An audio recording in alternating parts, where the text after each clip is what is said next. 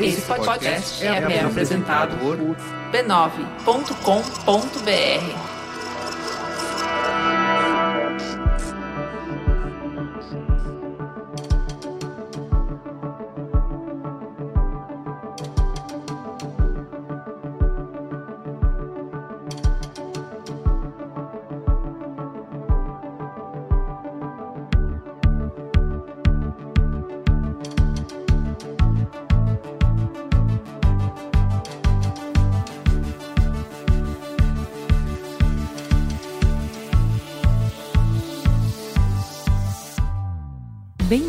ao Código Aberto, seu podcast de conversas francas com os profissionais mais influentes do mercado, para conhecer as suas ideias e o que eles pensam sobre o futuro da mídia, da tecnologia e da comunicação. Eu sou a Juva Lauer e hoje a nossa conversa é com a Renata Dávila, CSO da FBIS e presidente do grupo de planejamento. A reformada na ECA, na USP, com pós na SPM e tem passagem pela FSB, Santa Clara, Liu Lara antes de chegar na FBIS. Ela é uma mulher de relações longas e a gente vai conversar um pouco sobre isso. A gente falou também sobre liderança, sobre as mudanças no mercado de publicidade, sobre inovação, diversidade e, claro, a maior parte do tempo, sobre estratégia. Vamos escutar um trechinho? Quando a gente está falando de criatividade, a gente está buscando a exceção. A gente está buscando o que não é o padrão. E eu acho que o dado te ajuda muito com o padrão, te ajuda muito a encontrar espaços mas não necessariamente ele te dá o insight criativo. Em alguns casos pode até dar, mas não é sobre isso, eu acho, assim. Eu acho que ele te ajuda a pensar a estratégia como um todo,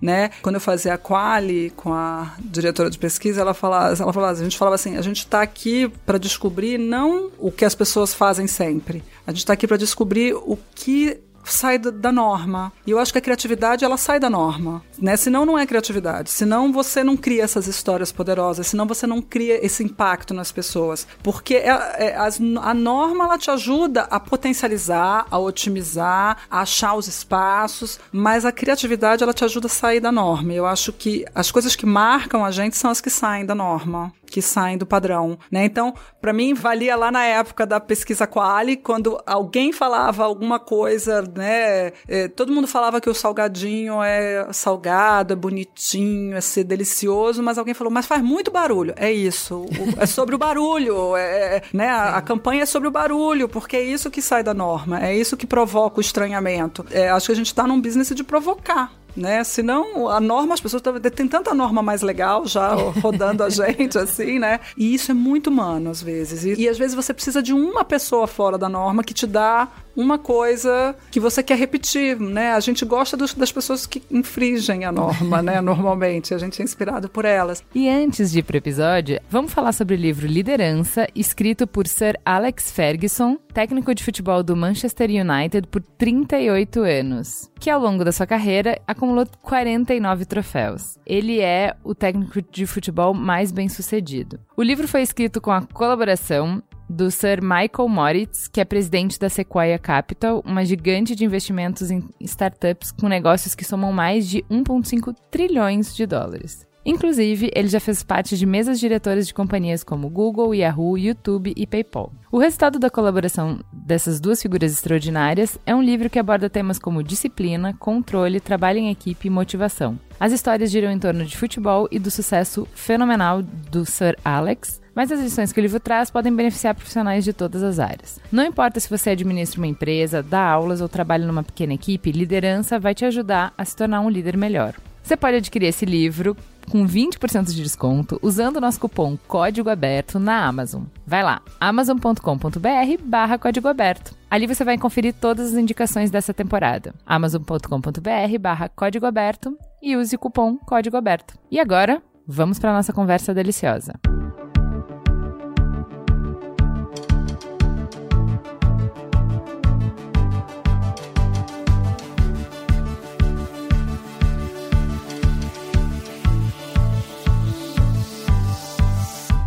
Rê, você se formou na USP, na ECA, né? Foi. É uma escola bem questionadora, né? Te dá um background bem diferente de quem faz a SPM, não é? Assim, eu não fiz SPM, é difícil dizer. para mim foi super bacana, assim, eu vim de um segundo grau bem careta, bem tradicional. Eu fiz o segundo grau em Brasília. Eu tinha saído do Rio para Brasília, morei em Brasília com meus pais e vim para USP inspirada por um professor de literatura. Então eu já vim meio com a cabeça, ai, quero abrir, etc. E quando eu cheguei, fiquei um pouco em choque, falei, nossa, não sei, não vou dar conta. E não é porque é pesado e não é porque tem prova, mas foi acho que a primeira vez que eu fui provocada a pensar. Eu acho uma pena entrar tão nova assim na ECA, porque a gente entra com uma pilha de quero virar profissional e você vai entendendo só ao longo dos anos que o que você está aprendendo ali é bem mais valioso do que virar profissional. Então hoje eu tenho muito orgulho de ter feito ECA, porque eu acho que foi um dos lugares que mais me ensinou a pensar, assim, me ensinou a criar um, uma dinâmica de questionar, de pensar e não de responder, né? Eu tinha professor que falava assim, eu vou dar prova, mas vocês podem fazer o que vocês quiserem com a prova, porque eu tô saindo daqui porque eu não acredito em prova. E, né, com 18, 17, você fala, meu Deus. mas hoje eu acho que foi super importante, assim, eu, eu, brinco que eles deviam inverter os anos, a gente devia começar fazendo a parte técnica, de mídia, etc, porque é muito assim, a vida real ensina muito mais e deviam fazer a parte de teoria, de psicologia, no, quando você está um pouquinho mais velho, um pouquinho pode aproveitar melhor isso, assim. Então, acho que foi super importante. Não foi fácil, assim, eu questionei muito na época, falava eu devia ter ido para SPM, que isso aqui é uma bagunça, isso aqui, né?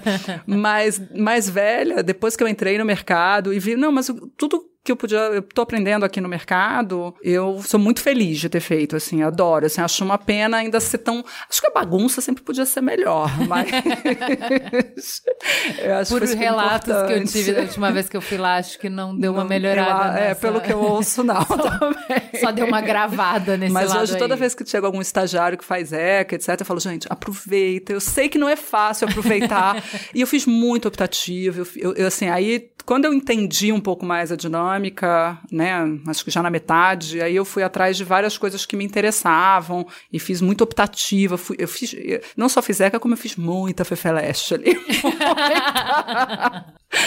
eu, eu fiz pouquinha fé e muita Fefeleste, assim, muita. Mas isso é bem importante no background de um planejamento, né? É, então, na época eu nem tinha essa visão de planejamento, né? Então, mas acho que sim, acho que foi super importante. É... Como é que você foi para planejamento? Foi por acaso, né? Eu comecei como atendimento, trabalhei quase cinco anos como atendimento e curti, adorava. E na agência que eu trabalhava não tinha planejamento, tinha só pesquisa. Na época eu estava na FCB e eu me aproximei muito da diretora de pesquisa, que foi uma pessoa super importante na minha carreira, que me ensinou muito. E era nova, estava afim de fazer e eu, ela não tinha equipe.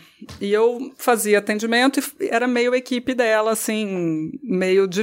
O tempo que sobrava eu ajudava ela. E ela foi me ensinando a moderar grupo, foi me ensinando a fazer análise, analisar quântica, ainda era saída de computador, daquelas.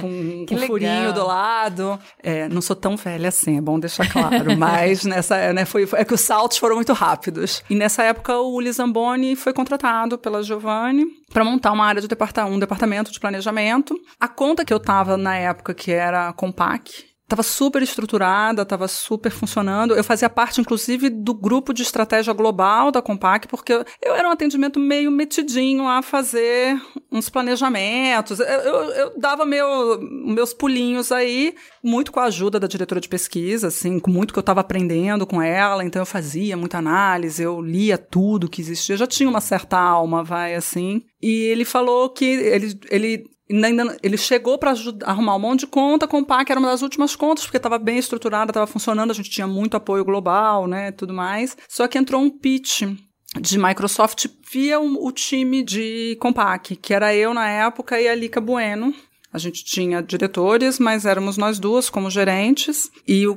a gente conhecia tudo sobre esse mundo, e aí o Uli falou, você vai fazer esse pitch junto comigo, porque você conhece tudo de, desse mundo aí de tecnologia, que na época era é, servidores, softwares, etc. E aí eu me apaixonei pelo processo, assim, eu participei do processo, eu já gostava da coisa da pesquisa, etc, mas me apaixonei pelo processo e fiz e ele realmente botou muito do lado porque eu virei meio um grilo falante sobre o assunto, sobre as minúcias, etc. E aí me apaixonei e perguntei para ele no final se ele achava que eu tinha jeito para isso, porque se eu tivesse, eu, eu queria, eu achava que era isso que eu queria fazer. Ele falou: "Acho que você tem super jeito". Aí eu falei: "Ah, se você então souber de alguma coisa no mercado, você me dá um toque, você me ajuda, etc". Ele falou: "Ah, tá, pode ser, ajudo". E aí na época isso foi passando, passou um mês, passou dois meses, eu sempre ia lá, não esquece de mim, eu tô querendo mudar de área mesmo, etc. E aí foi muito engraçado porque a assistente dele na época era a Laura Cavone.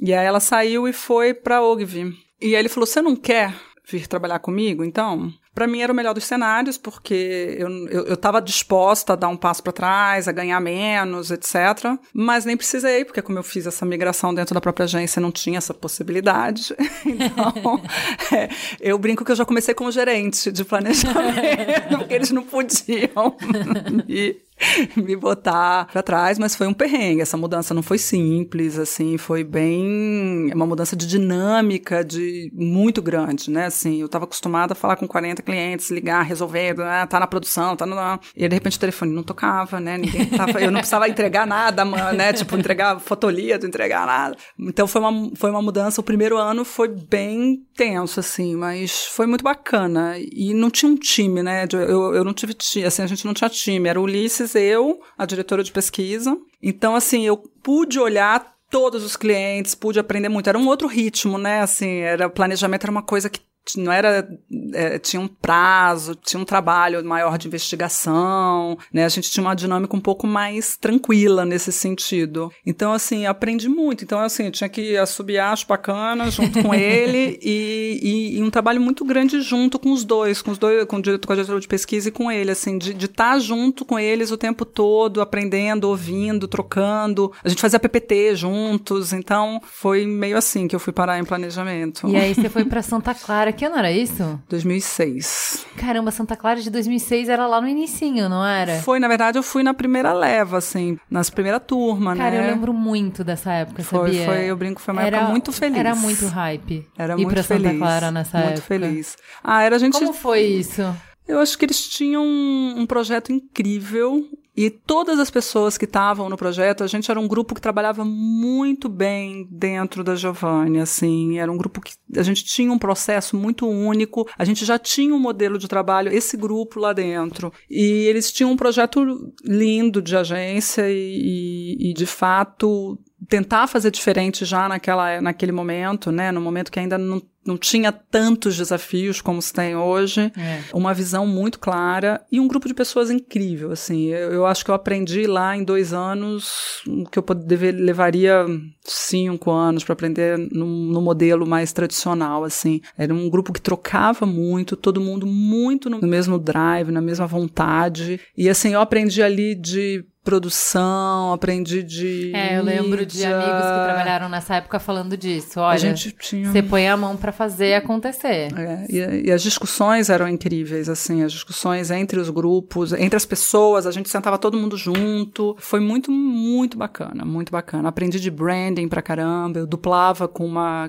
redatora de branding, que é uma amiga querida até hoje, uma pessoa maravilhosa. Então, assim, aprendi a duplar, imagina, assim, a gente trabalhava em dupla, que nem criativo assim. Então tinha, teve vários, várias coisas que foram muito importantes para mim, assim, de aprendizado, de formação, de crença, de do que eu quero, do que eu não quero, aconteceram nessa passagem, nesse momento. Mas apesar Fora de... o que era divertido, aquela era casa. Divertido, né? Era divertido.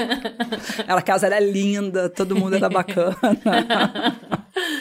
Mas assim, apesar de ter sido intenso, foi curto, né? Foi. Porque você é uma mulher de relações longas. No seu Sou, currículo, sou, você sou. passa bastante tempo nos mesmos lugares. E aí você volta pra Giovanni, né? Volto. Por um curto período. Então, a volta pra Giovanni, eu não sei se você sabe que condições que aconteceram. Eu tava grávida. Ah. É, então foi, assim, foi muito. Tinha que ser, assim, foi muito engraçado. Eu tava grávida, feliz, feliz da vida. E aí, uma amiga que era a head de mídia lá, me ligou e falou: O Marcelo Magalhães saiu daqui, agora é a hora, você tem que vir porque é você a head aqui. E eu falei, então, deixa eu te dar uma notícia super legal. eu tô grávida. Tudo que agora. Eu tô grávida. Aí ela falou, e daí? Ai, que lindo! E aí, quando ela falou isso, foi tipo, oi, né? E foi muito, muito maluco. Assim, eles falaram: não, mas você vai entrar no processo, vai. Me chamaram para a primeira entrevista com o RH, se não me engano, a diretora de RH, Sandra. E eu fui desde como, gente, eu tô grávida. Mas eu fui tão tranquila, porque eu falei, ninguém vai contratar grávida. Então eu fui meio para reatar minhas relações. Porque a, a, a Giovanni foi minha casa há muito tempo, um lugar que eu adoro. E na saída da Santa Clara foi confuso, né? Foi muito complicado, assim, né? Saiu muita gente ao mesmo tempo. Não... Por mais legal que tenha sido, não é bacana, né? Então eu fui meio para relatar minhas relações porque era uma casa que eu sempre tive muito carinho, foi super importante para mim. E fui, fiz a primeira entrevista, aí fui conversar com o Aurélio, e aí fui conhecer o Ricardo John, fui, aí fui conversando, só não fui conversar com a minha amiga de mídia, porque eles falaram, com ela não conta, ela já, ela já é seu time, não adianta você ir. Aí, na época, VP de atendimento. Sim, e foi muito bacana, porque as mulheres que estavam lá, a VP de atendimento, a de mídia, a de RH, falaram assim: não tem porquê não ser ela. Porque, assim, o tempo que ela vai ter de licença, ela ganha na entrada. Ela já conhece todo mundo, ela conhece a agência, ela não tem custo de aprendizado. E sim, ela vai ter a licença, mas até lá tem o tempo que ela pode já começar a fazer as coisas. Então, receber essa proposta foi um negócio muito louco, foi ao mesmo tempo apavorante, mas extremamente empoderador, para usar a palavra da moda. É um tabu, né? No nosso mercado é um tabu. É, assim, uma... Numa agência que eu trabalhei, é, a diretora de planejamento, depois de 14 anos de dedicação para casa, ficou grávida e o dono da agência ficou sem falar com ela o tempo inteiro da gravidez, porque ele tomou isso como um ataque pessoal. Então... Como é que você pode engravidar assim? Então, assim, eu achei muito incrível. E quando veio a proposta, meu primeiro impulso eu disse não. Eles refizeram, reajustaram, porque eu falei, a equipe está desmontada, eu não vou ter tempo de montar a equipe. Não, mas então a gente vai trabalhar junto com a, na época, a Talent Business. Tipo assim, eles refizeram a proposta. E eu falei assim, não dá para não ir. Assim, se está acontecendo agora, nesse momento, não dá para não ir. Assim, acho que é uma coisa que eu preciso saber. E eu preciso fazer para mostrar que é possível também, para quem acha que não é, que não, né, assim. Mas não foi fácil, não foi tranquilinho. Mas eles foram muito respeitosos, assim. Eu tirei meus quatro meses de licença, ninguém me ligou durante a minha licença, assim. Foi muito respeitoso. Foi assim, eu tenho uma gratidão e um respeito por eles, assim, nesse sentido eterno, assim. Eu fui recebida muito bem, assim, trabalhei muito no, na minha gravidez. Graças a Deus eu tive uma gravidez super saudável. Mas, assim, eles tinham uma aposta deles, né? Eu podia ter alguma complicação, podia ter que ficar de repouso, podia, Sim. né? Assim, faz parte. E eles bancaram tudo isso, assim, tudo. E foi muito bacana porque assim eles queriam a mim. Tinha outras pessoas assim eu, eh, tinha outra, tinha outros homens tinha situações bem menos complicadas que a minha e eles queriam a mim eles acreditaram em mim. Então isso foi muito importante assim eu, acho que eu fui foi não foi fácil chorei a beça para sair da, da Santa Clara. Mas foi muito importante porque a partir daquele momento e assim eu também estava com o Uli há quase oito anos né assim uma relação de sete anos eu brincava naquele momento era muito importante ali também montar montar a minha identidade, quem que eu era como planejadora, o que que eu podia fazer. E foi muito engraçado porque muitas pessoas que eu conversei, assim, com coisas diversas, pessoas mais esotéricas, mais iluminadas, falam assim, meu, mas gravidez é criatividade, é nascimento, é... Por que, que você está com medo? Por que, que você acha que vai ser mais difícil? É, é o momento de crescimento. Você está expandindo em todos os sentidos. E é isso para mim foi super bacana de ouvir. E aí, depois você foi pra Lilara, que é outra relação super longa, né? foram né? Sete seis, anos, seis? Seis, acho que foram seis, seis anos. anos. É.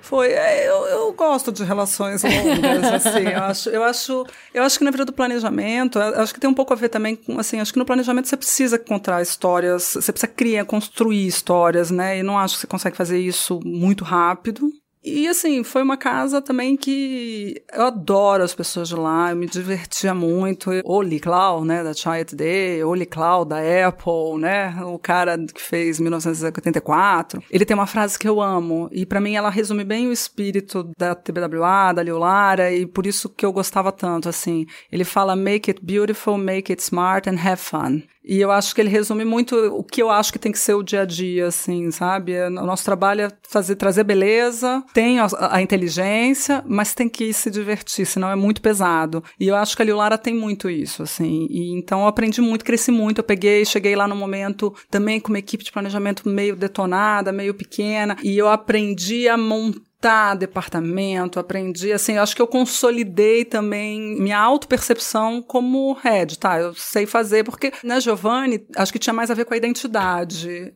E, mas era um lugar que eu estava muito confortável, né? Assim, super casa, cresci ali, todo mundo amigo. Então, acho que eu queria um pouco o desafio de, tá, eu sei fazer isso em, em outro lugar, e, e a Leolara entrou muito nesse momento de vou fazer isso em outro lugar e vamos ver como eu me saio. Né? Em termos de metodologia de planejamento, porque cada agência tem a sua, né? Uhum. O que, que mudou nessas três casas que você teve? Na Santa, a gente desenvolveu juntos na época, então teve um prazer enorme de poder colaborar um pouquinho, de poder pensar como fazer, etc.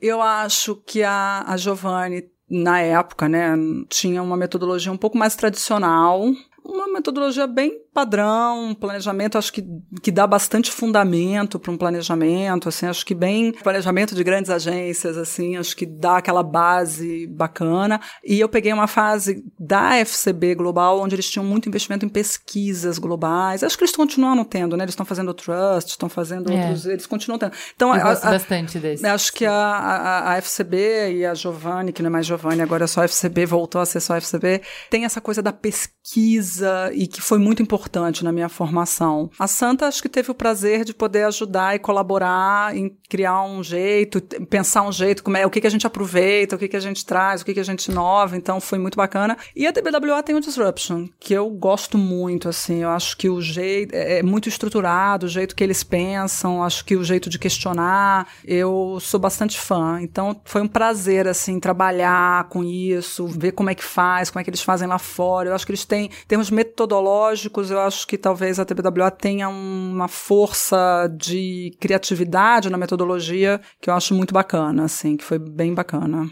E por fim, você foi para a FBIS. É um outro universo, é outro bicho, não é? É um outro desafio. é, muitos dos motivos que eu fui, acho que desafios mesmo, assim, do tipo, desde o, da função que eu estou exercendo, que pela primeira vez eu tenho que olhar a estratégia de um jeito bem mais completo, assim, eu sempre trabalhei muito em parceria, muito em dupla, mas é diferente de poder olhar e interferir na estratégia como um todo, e aí, como eu digo estratégia como um todo, eu estou falando de planejamento, estou falando de mídia, mídia, tô falando de BI, tô falando de insights. Então eu tô aprendendo muito, muito assim, tô aprendendo onde que liga, onde que não liga. e, e acho que tem uma coisa muito bacana, porque eu acho que a gente no planejamento às vezes se liga muito pouco em dinheiro e no sentido de como e quanto aquilo vale, e isso tem sido um, um, aprendizado bacana, assim, de olhar estratégia e pensar no impacto financeiro dela, no impacto né, total dela. E porque eu também queria ver um pouquinho o outro lado do espelho, assim, como é que é no, tá numa agência que faz um movimento inverso, né, que vem do digital para trazer para o mundo mais integrado, vamos dizer assim. E eu queria entender que que muda, o que que muda na cultura, o que que muda no dia, o que que muda, então assim... E o que que muda? Eu acho que muda muito a cultura. Para mim, o maior, assim, acesso à tecnologia, a formato, a, todo, toda agência tem. A cultura é muito diferente. A cultura, a crença, assim, eu, eu acho que é um olhar muito mais alinhado com os consumidores de hoje, assim. É muito mais, para mim, muito mais o dia a dia do consumidor de verdade, assim. A gente está trabalhando muito um conceito de comunicação fluida, assim. De fato, tá no tempo das pessoas e não no tempo da marca. E acho que isso para mim não é o PPT. Isso é de fato a cultura. Você só faz isso tendo trabalho acompanhando isso. E aí o trabalho acompanhando, tô, tô dizendo de todas as áreas, de fato, não tem nojinho de fazer pecinha, peção, filme, não tem, ah, e aí adapta. Tem um pensamento muito focado, de fato, no tempo das pessoas, no, no jeito que as pessoas estão consumindo, né? O que, que é interrupção, o que, que não é, o como é que eu entro de verdade no fluxo e no tempo dela, assim, né? Como é que eu trabalho conteúdos light, medium, heavy, e que mensagens, assim, a arquitetura de mensagens é muito mais complexa. Como é que eu sou massa segmentada e como é que eu posso trabalhar muito mais mensagens do que eu poderia antes, assim. Então, hoje eu me vejo vendo trabalhos e discutindo coisas que eu não discutia, assim, que eu falava para o cliente, não dá para falar isso tudo. E hoje eu sei que dá para falar. Se eu souber, se eu souber orquestrar, né? Eu consigo. Se eu consigo priorizar, consigo acertar, consigo ver o público. Então, assim, eu fui para ver um pouco esse outro lado, assim, para mim, eu sinto hoje um pouco mais conexão com a vida real, assim, eu acho que eu tô no momento de comunicação um pouquinho mais focado, assim, eu vejo a gente fazendo um trabalho que eu consigo enxergar mais conectado de vida, com a vida real, assim, eu brinco que lá, às vezes, a gente faz isso tão bem que eu nem vejo as campanhas no ar, porque eu não sou target, eu nem vejo, assim, a gente fez um trabalho incrível pra ser, eu falei, gente, eu não fui impactada com nada, e aí, você não é target, eu falei, eu tô aprendendo que tem outros jeitos, assim, tem outras, não, não tem forma, fórmula, e isso tem sido muito bacana. Muito bem, voltaremos a isso, mas antes, ainda falando de carreira, quais foram os líderes com os quais você já trabalhou e que te inspiraram? E o que que neles te inspirava? Vou falar da Neuzirata, que foi a diretora de pesquisa, que foi super importante. E, assim, o que me inspirava nela é que ela era incansável em entender ler e entender a minúcia do dado, da pesquisa, mas ao mesmo tempo ela tinha uma frase que para mim ficou para vida, que pesquisa não decide nada, quem decide é você. E então para mim isso ficou para vida, assim, tipo, um respeito muito grande por pesquisa, desde que você saiba para que que você está usando.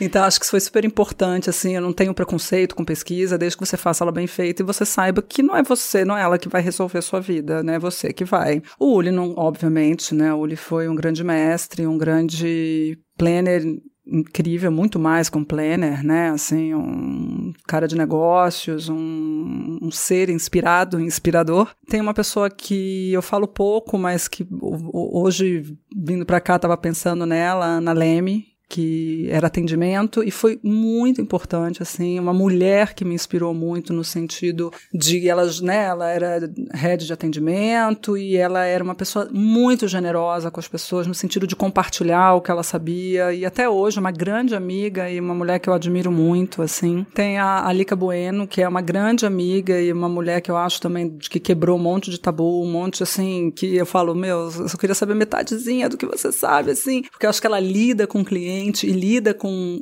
chefes de um jeito. Agora ela é chefe dela mesma, mas. que eu acho, assim, para mulheres incrivelmente inspiradora, assim. Ela nunca teve medo de discutir de igual para igual, ela nunca teve essa coisa de medo de falar de dinheiro, que eu acho que é um tabu, né? Então eu acho que teve várias coisas. Obviamente tem os grandes líderes que a gente sempre, né, tem um prazer, os prazeres e as dores, né? E aprende, né? O Giovanni é um cara. Eu sempre lembro quando a gente.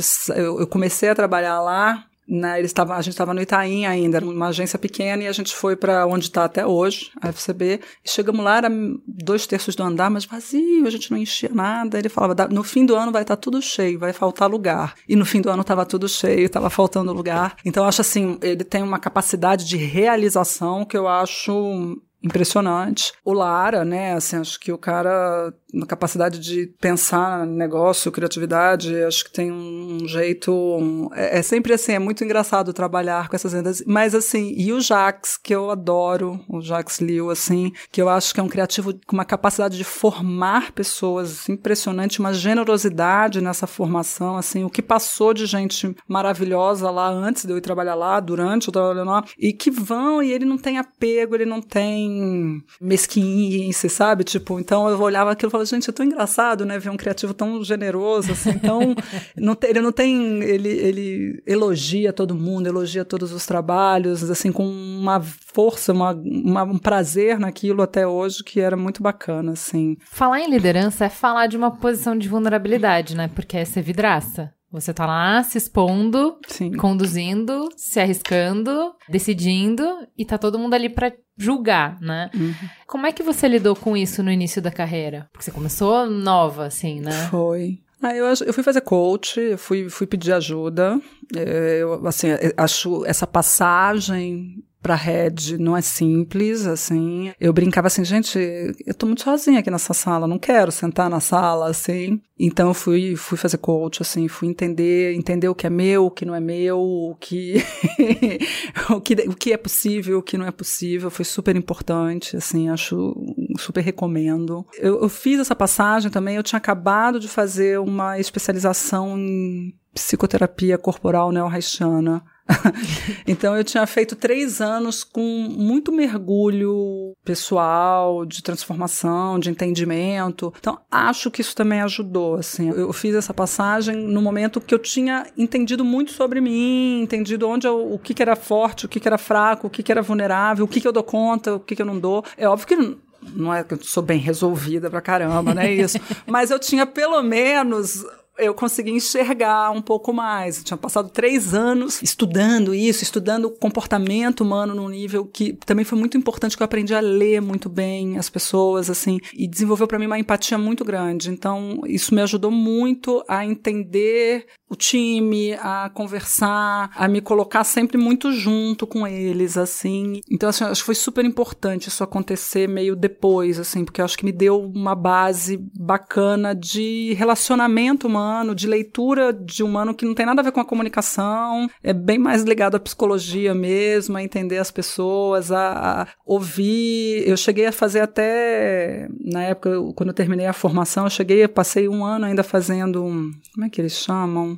Eu não atendia, mas eu ia nos grupos de discussão. Então, ver como os psicólogos lidavam com os problemas, acho que foi super importante para eu poder aprender a ouvir mais, aprender a, a, entender que tem coisas que são das pessoas e não são minhas. Acho que me deu uma base boa, assim, né, naquele momento. Muito bem. Você conquistou vários prêmios, né? Fs para Sebrae, Boi, IPA para Nissan e o Prêmio Caburé 2014 na categoria Profissional de Planejamento e foi eleita ano passado uma das 10 profissionais do ano. Vamos falar um pouco sobre prêmio. Qual a importância que você acha que os prêmios têm? Esse assunto é engraçado porque ele nunca foi muito no meu radar, assim. Tanto que os Fs para mim sempre estavam muito ligados à agência, sempre foram muito ligados à agência, ao trabalho da agência mesmo. Então, assim, acho que é importante. Eu acho que eles são uma forma de reconhecimento, acho que eles são um jeito que o mercado baliza, então, né, são importantes. Eu já fui meio contra, já, quando no começo eu era meio, ah, xiita, meio, ai, não, isso é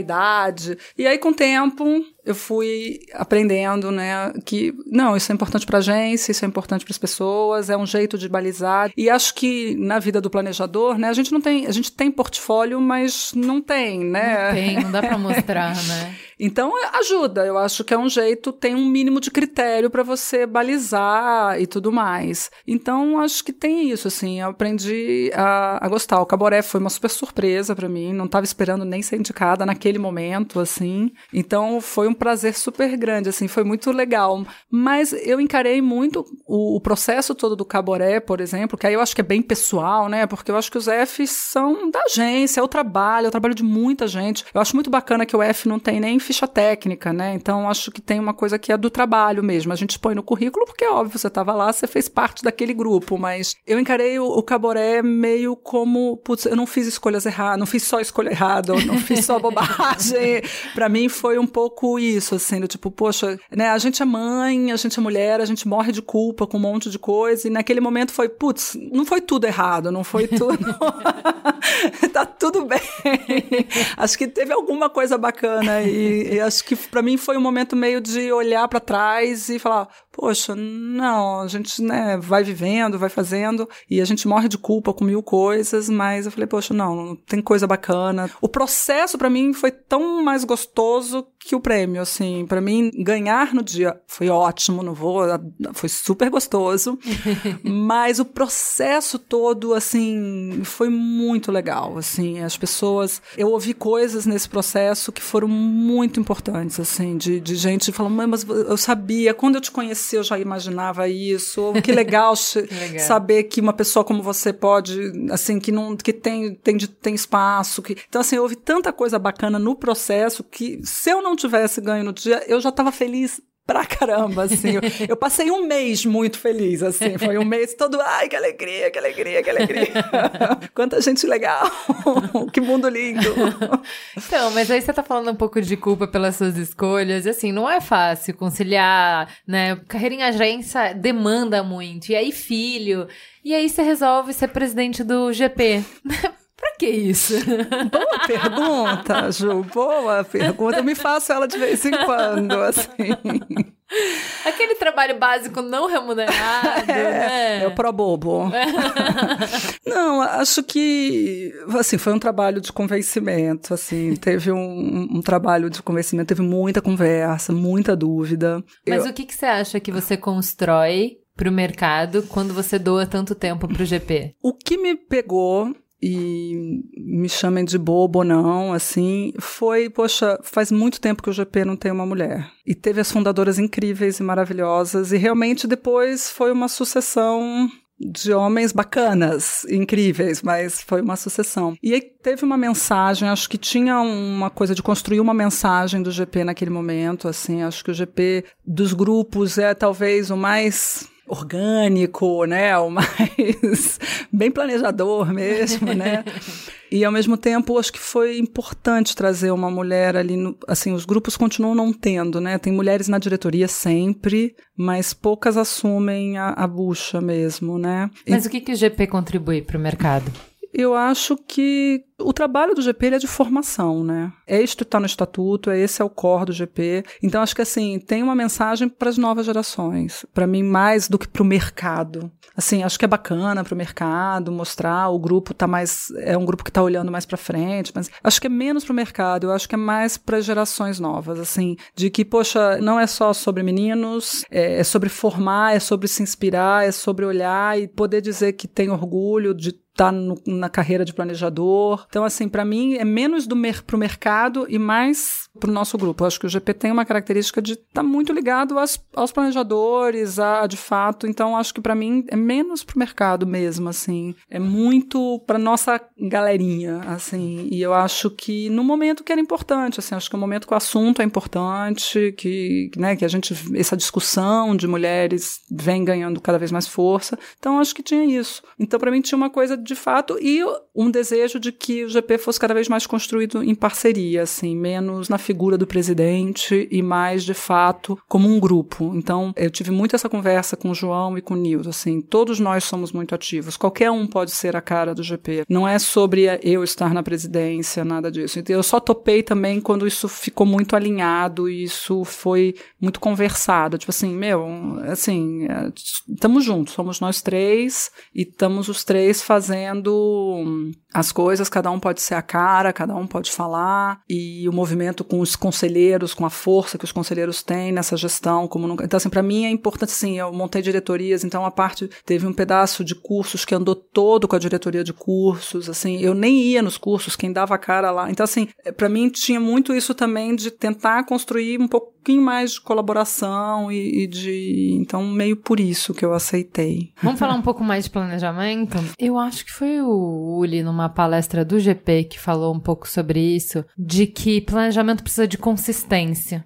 E quando você tem, tanto do lado da agência quanto do lado do cliente, no lado do cliente você tem os gestores da marca precisando de resultado no curto prazo. Então, eles querem o trabalho que vai trazer a promoção para eles e que tem o nome deles e não querem continuar o trabalho de quem estava antes, enfim. E as agências sempre em concorrência, cada concorrência elas têm que mostrar que o trabalho que a agência estava fazendo até então, não, você não entendeu nada. Tá completamente distante do que é necessário, do que o cliente quer agora, do que o consumidor quer agora, enfim. Então tem uma pressão por essas constantes mudanças, tem uma pressão para que a marca seja sempre em mudança. Como que você vê isso, a importância da consistência no planejamento e como é que se faz, como é que se constrói essa consistência no cenário que a gente tem hoje? Eu acho que consistência não é imutabilidade.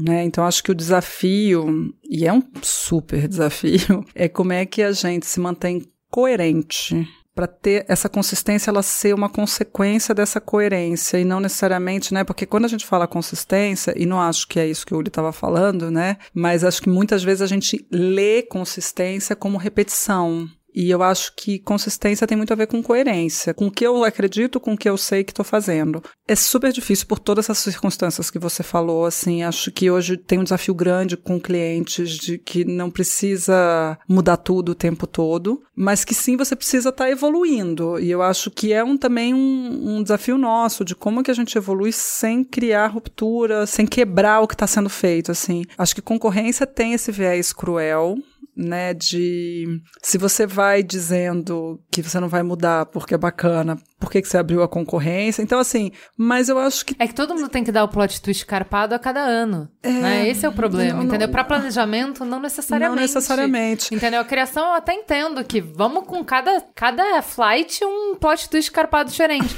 Mas pro planejamento. Não. E, e aí eu tanto. acho que tem muita responsabilidade do planejador daquela marca mesmo, de saber e manter o rumo. Se eu sei para onde eu tô indo, eu posso fazer o caminho mais colorido, menos colorido, mais pela direita, mais pela esquerda, mas desde que ele esteja indo para aquele lugar. Então eu acho que esse é o grande papel do planejador sobre é, um aspecto. Então, mas é um pouco sobre isso sobre querer mudar a direção a cada concorrência. Aí é, é muito não, esquizofrênico é planejamento, mesmo, né? é esquizofrenia. E é muito engraçado porque teve algumas concorrências que, tipo, a gente foi assim, não vou mudar, assim, você está fazendo certo, vou dar um, um, próximo passo, mas você está indo para esse mesmo lugar aqui, você está, né?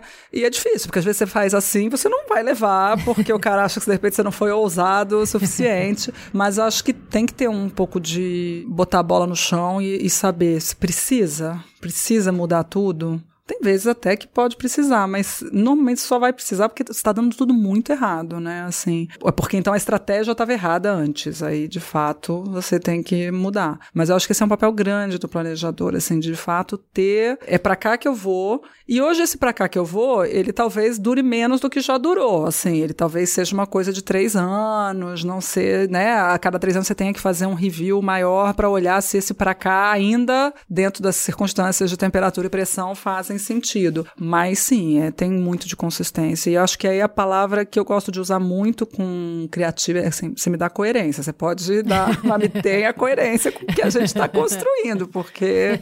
Né? Queria voltar um pouco para a conversa que a gente arranhou lá em cima sobre Big Data e criatividade e efetividade. A gente tem um desafio grande de transformar o dado frio em uma coisa viva, né? Em uma coisa criativa. Como é que você vê isso? É engraçado que assim, acho que mudou tudo, mas tem uma coisa que eu aprendi lá no começo que assim, a gente, o dado que a gente tinha era muito menos, a gente tinha o dado da pesquisa, mas a gente já fazia esse exercício, né? Assim, lá atrás, o comecinho do planejamento tinha isso, porque era tudo baseado em pesquisa. Hoje tem muito mais dado, muito mais coisa, mas eu acho que o dado só ganha vida com esse olhar, assim. Eu acho que o grande desafio é que quais as perguntas a gente quer fazer pro dado, assim. Isso que eu tenho batido muito com a equipe e a, área que eu montei de insights e analytics lá, a gente tem conseguido trabalhar bastante com dado, mas sempre com qual a pergunta que a gente quer fazer. E aí tem sido uma parceria muito bacana de planejadores e BI e pessoas de dados assim para tentar achar, porque o dado também conta qualquer história, né? Assim, não todo dado, mas assim, você também pode usar dado para contar a história e tudo mais. Então, tirar isso para mim é que história que você precisa contar, que história que você quer contar, o que história faz sentido no big picture, né? Porque dado pelo dado não resolve nada. É, os números não mentem, mas torturados eles falam qualquer coisa, né? Então você tem um viés de confirmação aí que você procura no o dado que vai confirmar exatamente o que você quer, a sua tese, é. né? Tipo, é isso, assim, a vida, ela não é preta e branca, né? Assim, ela não é binária. Mas o dado tem sido muito importante, assim. Mas tem que história que você conta com esse dado? Que, que história que você quer, que você precisa contar, né? Não é, tem descobertas incríveis e absolutamente inúteis. né? E tem outras que fazem toda a diferença. Né? A gente começou a brincar que a gente agora vai montar o briefing dos dados inúteis, mas que são muito legais. e que a gente vai, quem sabe, algum dia vai dar para usar eles em um briefing ou para câmera, assim, pra brincar, sim.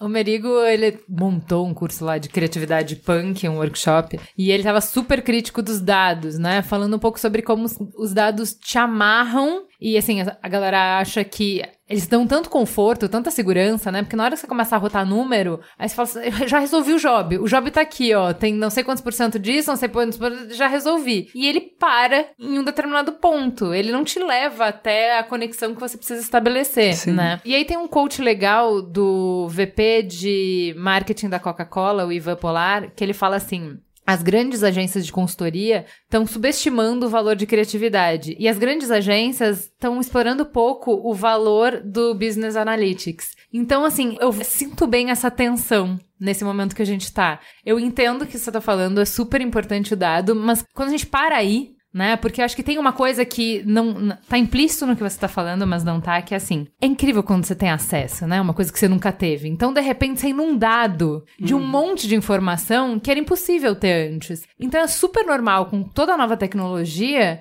você ficar meio abobalhado e ficar, uau, olha o que eu consigo fazer. E fazer pelo fazer. E você acha, você acha que já deu, entendeu? Então é isso. Eu, eu vou ali no dado e eu acho que o dado vai resolver minha campanha, que o dado vai dar minha estratégia, que o dado vai dar meu insight criativo. E não, não, não, não vai dar, não vai dar. Eu acho até porque, na verdade, quando a gente está falando de criatividade, a gente está buscando a exceção. A gente está buscando o que não é o padrão. E eu acho que o dado te ajuda muito com o padrão, te ajuda muito a encontrar espaços mas não necessariamente ele te dá o insight criativo. Em alguns casos pode até dar, mas não é sobre isso, eu acho, assim. Eu acho que ele te ajuda a pensar a estratégia como um todo, né? Quando eu fazia a quali com a diretora de pesquisa, ela falava, ela falava, a gente falava assim, a gente está aqui para descobrir não o que as pessoas fazem sempre. A gente está aqui para descobrir o que sai da norma. E eu acho que a criatividade, ela sai da norma, né? Senão não é criatividade. Senão você não cria essas histórias poderosas, senão você não cria esse impacto nas pessoas. Porque é, é, a norma, ela te ajuda a potencializar, a otimizar, a achar os espaços, mas a criatividade, ela te ajuda a sair da norma. Eu acho que as coisas que marcam a gente são as que saem da norma que saem do padrão, né? Então, para mim valia lá na época da pesquisa Quali, quando alguém falava alguma coisa, né? É, todo mundo falava que o salgadinho é salgado, é bonitinho, é ser delicioso, mas alguém falou, mas faz muito barulho. É isso, o, é sobre o barulho, é, é né? A, a, campanha é sobre o barulho, porque é isso que sai da norma, é isso que provoca o estranhamento. É, acho que a gente está num business de provocar, né? Senão, a norma, as pessoas têm tanta norma mais legal já rodando a gente, assim, né? E isso é muito humano, às vezes. E, e, às vezes você precisa de uma pessoa fora da norma que te dá uma coisa que você quer repetir, né? A gente gosta dos, das pessoas que infringem a norma, né? Normalmente, a gente é inspirado por elas. E acho que a criatividade está aí. Eu acho que é isso que as agências não podem esquecer mesmo, assim. Então, a gente usa muito dado para estratégia, mas insight ainda a gente tenta o lado mais humano possível. Muito né? bom. A gente tá num momento bem diferente para construção de marca, eu acho, né? Não sei como é que você vê isso, mas você tem, sei lá, um Airbnb, um Waze construindo marca rápido, muito rápido, com relativamente pouquíssima mídia, né? Diferente de, do modelo que a gente viu, que era quanto de grana você tem para botar no jogo, diz o tamanho que você consegue atingir. Muito, dita uhum. muito. Não é só a grana, a grana não tem a consistência de criar conexão com as pessoas, né, e tal, mas a grana era meio que um, uma barreira de entrada. E hoje você não tem isso. Como que você vê hoje construção de marca? O que que você vê que é determinante? O que que você vê que é o fator mais forte e consistente entre as marcas que cresceram nos últimos anos? Eu acho que as marcas que cresceram nos últimos anos, elas têm muito de inovação, de uma entrega muito concreta para as pessoas, né? Então, assim, eu sei exatamente. E aí a comunicação para elas entra num papel ao contrário, quase didático, né? Assim, eu inovei tanto que eu preciso explicar um pouco isso, mas assim, tem uma entrega muito concreta, tem um, serviço, um produto que é muito diferente, né? Então eu, eu, eu entro no jogo de um outro jeito mesmo. O jogo da inovação tomou muito espaço, né? Então, quando eu tenho marcas mais tradicionais, que não tenho produtos tão inovadores, eu ainda dependo muito de comunicação, porque eu dependo de criar uma conexão que não é natural, que não é pelo uso, né? Que não é pelo, poxa, aquilo, aquilo mudou minha vida. Eu me conecto, não sei se a marca me mudou minha vida, ela entrou naturalmente na minha vida. Então, eu acho que você tem jogos ainda diferentes. Eu acho que a gente ainda tem momentos diferentes e que óbvio que você vai evoluindo, você vai trazendo para marcas mais tradicionais esse jogo também de trazer mais inovação ou de produzir conteúdo, ou de trazer coisas que não necessariamente sejam 100% tradicionais. Mas o dinheiro continua sendo uma barreira de entrada se você for lançar mais um sabonete. Sim. É, porque assim, por, que, por que aquela pessoa vai se conectar? A não sei que seu sabonete faça alguma coisa diferente. Então eu acho que ainda tem muito ligado ao o business que você está construindo. Né? Então, tem marcas que vão sempre precisar mais de comunicação e outras menos. Mas o que você tem é um contexto que não permite você só construir marca do jeito tradicional. As pessoas não permitem mais isso, elas não aceitam mais isso. Então, a marca é muito mais viva, de fato. Assim, as marcas que fazem diferente, elas são vivas, elas estão no dia a dia, elas erram, elas acertam, né? Elas se colocam num diálogo muito maior, elas produzem, são curadoras ou produtoras, né? Elas têm uma visão de mundo mais parecida com a dos consumidores, né? Do que eles querem e tudo mais. Então, assim, eu acho que tem vários jogos ainda, e eu acho que tem vários jeitos de fazer. O que não dá mais é para ser uma marca autoritária, uma marca que só faz de um jeito. Assim, eu acho que todo mundo tem que testar hoje formas. Eu acho que você ainda precisa de comunicação. Se você não é inovador, você vai precisar sempre. Na inovação, você às vezes precisa da comunicação mais tradicional para escalar porque você não consegue escalar e explicar e ampliar o target, né? Eu vi muito, eu, tra trabalhei um tempo com o Airbnb e o Airbnb tinha um problema assim, explicar para um monte de gente que não tem noção de que não é hotel. Não, não é. gente, é. quando o Google fez a campanha em ponto de ônibus de dar um é. Google, eu fiquei tão. Eu falei, não, peraí. Assim, ele é a home de todo mundo. Todo mundo começa com o Google. Todo mundo, tipo, não sei quantos por cento das visitas de site são, tipo, a pessoa não entra no b9.com.br, entra, entra, no, no Google, Google, e pede pra ir pra, mesmo sabendo, mesmo entrando no uhum. B9 todo dia. Então por que que ele precisa dizer dar um Google, gente? Pelo amor de Deus. Aí eu me ligo, ah, então a Coca-Cola não precisa dizer beba Coca-Cola? É, então tá aí. Tem uma coisa de escala e de ampliar que, que você ainda tá, precisa, assim, né? O Waze ainda precisa dizer, você precisa achar o caminho, tá, né, faz, vai no Waze, etc.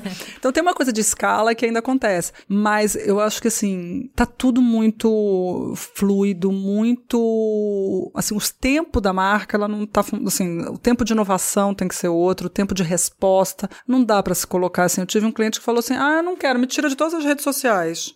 Bom, então você não existe. Pronto, pronto vamos agora, próximo problema. Vamos lá. Essa postura não faz mais sentido, a não ser que você tenha milhões e milhões, aí você continua, vai vender, você tem distribuição. Você, né, não é que não existe, né? A gente convive com vários tempos ao mesmo tempo, né? A gente está no passado, no futuro, ao mesmo tempo, com um monte de marca. Mas, assim, tem coisas que são inexoráveis, tem movimentos que são inexoráveis, assim, de fato, essa presença constante, o como achar não interrupção, o como fazer parte do repertório das pessoas, para mim tem um outro desafio enorme que está vindo e que, não, como é que a gente se prepara, que é voz. Quando o cara fala, Alexa, preciso de fralda, não tem comercial, não tem ninguém falando compre, né, Johnson, compre Hugs. Eu vou ter que saber antes, assim, em que momento que a Hugs falou, em que momento que a Johnson falou, né? Quando eu diz, falar para com a Alexa, eu falo, Alexa, eu quero Hugs. Porque se eu falar fralda, Alexa me manda a fralda da Amazon lá, mais barata, que ele vai ganhar mais. Então, assim, acho que tem um outro desafio enorme. Então, assim, eu acho que nunca foi tão importante para as marcas saberem como conversar com as pessoas, porque cada vez menos elas vão conversar com a gente, vão conversar com a Alexa, mas não necessariamente com a gente. Então, assim, acho que tem um desafio enorme, enorme. Assim, acho que tem. Mas eu acho que a gente ainda convive com o passado e futuro ao mesmo tempo. A gente tem um Brasilzão que, meu, você bota na TV, vende. Vende. é terrível, né? Assim, por um lado, de. Poxa, dá resultado, não dá pra dizer que não dá né? Ah, poxa, não dá resultado. Ah, ainda dá resultado. Dá todo o resultado? Não, não dá todo o resultado. E não dá dependendo do que você quer com a sua marca, né? Mas você quer só fazer um barulho e vender, vai dar. Então, assim, acho que essa combinação hoje é o. Assim, não acho que tem um jeito de construir marca. Eu acho que tem situações, acho que tem tamanhos e tem realidades. Assim, dá para você construir tudo no digital dá para fazer marcas inteiras no digital, se dá para fazer tudo com conteúdo. E eu, mas o que eu acho é que não dá para você ignorar esse tudo. Então, mas eu acho engraçado, tem uma citação aqui na pauta do Robert Schwartz, que é o Global Leader é, de Estratégia e Design na IBM, que ele fala sobre é, essa nova, nova forma de construir marca, de que é muito mais sobre construir experiências para os consumidores uhum. que permitam que eles criem a própria visão deles da marca, que eles compreendam determinadas coisas da marca a partir dessas experiências, que é muito mais transparente, muito mais honesto, muito mais verdadeiro e engajador do que simplesmente subir no Monte Olimpo, que e, é da sua grana, falar, e gritar para as pessoas exatamente. o que, que você acha que elas têm que ser. Então, assim, saiu na Folha um artigo sobre o Washington Oliveto. Ah, que, não sei se ele é. Eu, eu li falando que super ele, mal. Ele, é que assim, ele fala muito dele mesmo. Eu falei assim, gente, mas olha só que coerência. Porque ele tá usando um modelo que, que ele, ele, que ele usou para construir marca. Uhum. Então, ele trata a marca dele do mesmo jeito que ele tratou a marca dos clientes, que é como é que você constrói marca? Dizendo você, que eu sou o máximo. É, você fala, eu sou maior, eu sou mais rápido, eu sou mais bonito, mais eficiente, enfim. Make my logo bigger, né? Uhum. Explode o meu logo, põe todos os adjetivos que você puder ali, paga a mídia e é assim que eu vou construir minha marca, entendeu? E hoje isso não funciona não. mais. Eu até acho que tem um limite, funciona para algumas não, no coisas. No PDV para algumas coisas funciona, funciona bem, põe no produto lá que não funciona. é o lugar que você quer chegar, né? Não é, é, é o que eu falo, você tá no passado, você tá fazendo do jeito, você está convivendo passado com outro mundo. É assim, acho que volta muito para uma coisa que eu falei no começo, que assim, qual é o tempo das pessoas? Assim, para mim, comunicação hoje tem que ser no tempo das pessoas. O que elas querem ver, quando elas querem ver, como elas querem ver. E aí eu acho que essa fragmentação de mensagens, de formatos, tem que jogar a nosso favor. Pessoas que interagem mais com a marca, você oferece mais, você vai dando mais, você vai dando profundidades diferentes. Eu hoje proibi lá a gente falar de campanha em fases. Não tem fases, ela tem camadas. E o consumidor mergulha na camada de acordo com o momento dele. Então, para mim, hoje, construir marca tem muito a ver com, de fato, estar na vida real das pessoas, que não é gritando na TV. Você tem momentos que são importantes, você tem halo effect, você tem reputação, você tem mil momentos, mas, assim, não é só isso, né? Assim, você tem que acompanhar muito a trajetória dele, assim. Acho que a jornada é uma coisa que está na moda, mas ela é muito importante nesse sentido, porque ela permite que eu crie essa comunicação em camadas. Então, assim, hoje eu não faço mais nada que tem fase 1, fase 2, fase 3, porque não tem fase, porque este ser que está na fase 3, ele pode chegar a isso em um dia, porque ele ama aquela marca e ele vai querer saber tudo e ler tudo que aquela marca produz e faz. E o outro cara que vai levar um mês para chegar lá na fase 3, porque não, ele, aquilo não é relevante para ele, mas você vai lá, vai tentando, vai seduzindo, vai atropelando, ele vai né, aparecendo no caminho dele e vai tentando fazer coisas que de repente você fez uma coisa que é relevante para ele. Você fez, poxa, agora você falou de um assunto que me interessa, agora eu vou, né, vou te dar um pouco de atenção, né? A atenção é uma coisa muito preciosa. A gente sabe disso na nossa vida pessoal. Então, tem uma coisa que é muito fácil de falar, muito difícil de fazer, que é esse tal do foco no cliente. Eu tenho aprendido muito, tem sido muito bacana o olhar de UX, de CX, para assim, a gente tem isso lá dentro, né? Fui estudar um pouquinho ano passado lá com o pessoal da Miami.